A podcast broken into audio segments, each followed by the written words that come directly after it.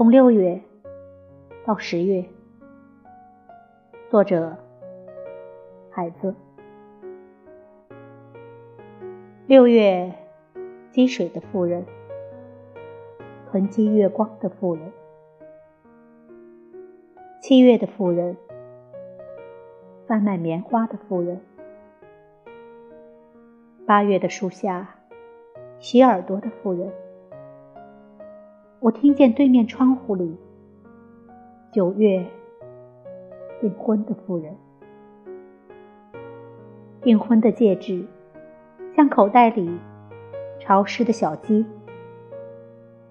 十月的妇人，则在婚礼上吹熄盘中的火光，一扇扇漆黑的木门。飘落在草原上。